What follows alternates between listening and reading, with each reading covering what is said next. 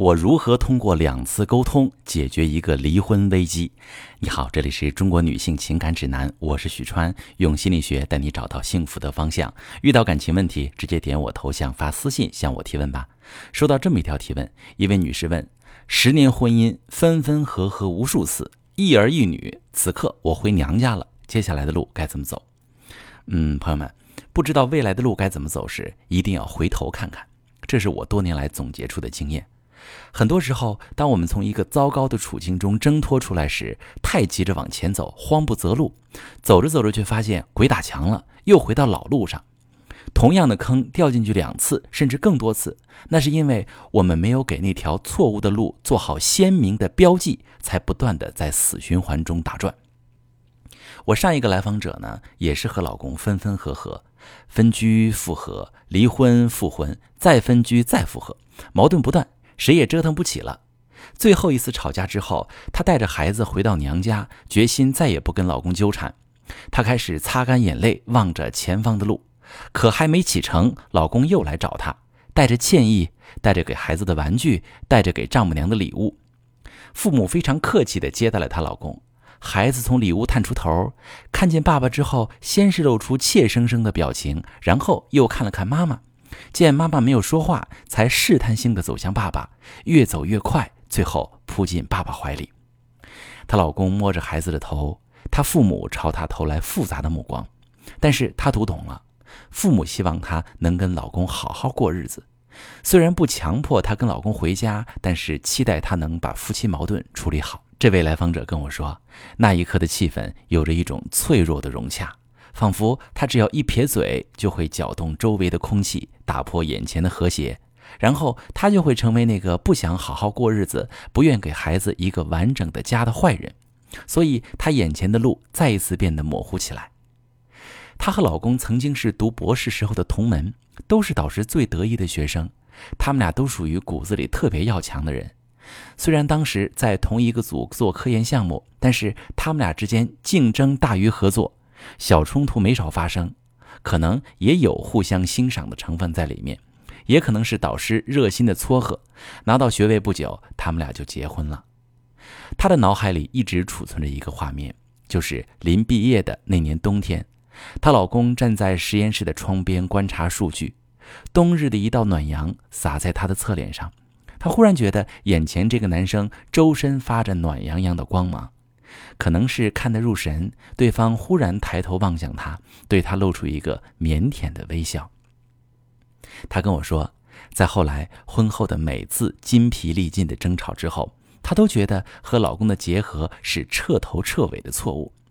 他们为各种事情争吵，什么时候生孩子，谁带孩子，谁该暂时牺牲事业。甚至谁负责的项目就是一个没前途的死局，根本不值得被支持。他们俩从来都是互不妥协，结果就是两败俱伤。但是每次分开之后，他都习惯单曲循环一首叫做《原谅》的歌。每次听到那句“我试着恨你，却想起你的笑容”，他眼前都会浮现出那个冬天老公在实验室窗前的笑容。他会哭，哭着哭着，怨恨慢慢溶解掉。当某天老公回来找她，她会再次和老公复合，直到新的冲突再次爆发。她问我这次到底该怎么办？究竟离开老公是对的，还是复合是对的？她说，尽管老公一再说他会更多的为我着想，他会控制情绪，遇到问题他会好好跟我商量，但是哪一次他不是这么说的呢？事实是，每一次复合都为更严重的撕裂埋下伏笔。我跟他说：“你们俩总是重复相同的相处模式，当然就会导向相同的结果。前方其实不仅有分手和复合这两条路，还可以选择建立新的相处模式。而建立新的相处模式，第一步就是回头看看，做个复盘，把错误的模式标记出来。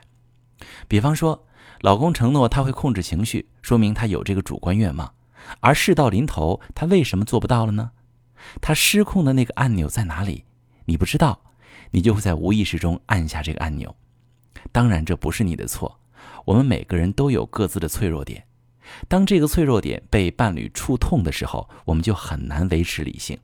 我们会爆发，会竖起刺，会开启防御和攻击的模式，这时候就很难就事论事的解决分歧了。实际上，这对夫妻像大多数分分合合的夫妻一样，他们的每一次复合都是基于十分感性的因素。他们都是很优秀的人，本性也都很善良。他们在情绪降温之后，会想起对方的好，也各自下了更加包容对方的决心。但是，一旦分歧出现，对方的一个字眼就能让我们质疑自己的决心。比如，一方说：“难道你就不能如何如何吗？”另一方本能就会想：“凭什么？”而真正扎实的复合，一定是基于理性的。上一个矛盾，一方决定妥协了，这根本不算是理性解决了问题。理性的处理方式是夫妻俩都正视自己和对方的个性，了解对方内心深处的需求。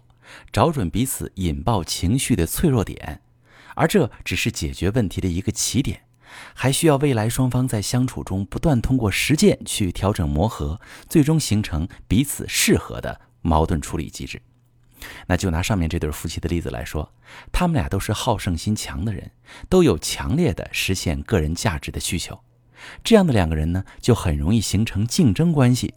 而婚姻健康运转更需要关系中的双方具备合作意识，他们俩都需要对方配合自己，却都不愿给对方提供支持，他们的沟通势必会陷入争夺权力的论战。那么，怎样去建立合作关系？怎样通过沟通去取得对方的支持？就是他们俩未来要做的功课。这个功课做扎实了，才不会再次走上分分合合的老路。今天说这个例子，就是想要告诉各位正在处理婚姻危机的朋友们：当我们无法看清前面的路要怎么走时，就回头看看，梳理两个人过去的相处，判断矛盾根源在哪里，能否被解决。如果能解决，那么一起配合解决，往修复的路上走；如果不能解决，就不要再重蹈覆辙了。我是许川，如果你正在经历感情问题、婚姻危机，可以点我的头像。把你的问题发私信告诉我，我来帮你解决。如果你的朋友有感情问题、婚姻危机，把我的节目发给他，我们一起帮助他。喜欢我的节目就订阅我、关注我，我们一起做更好的自己。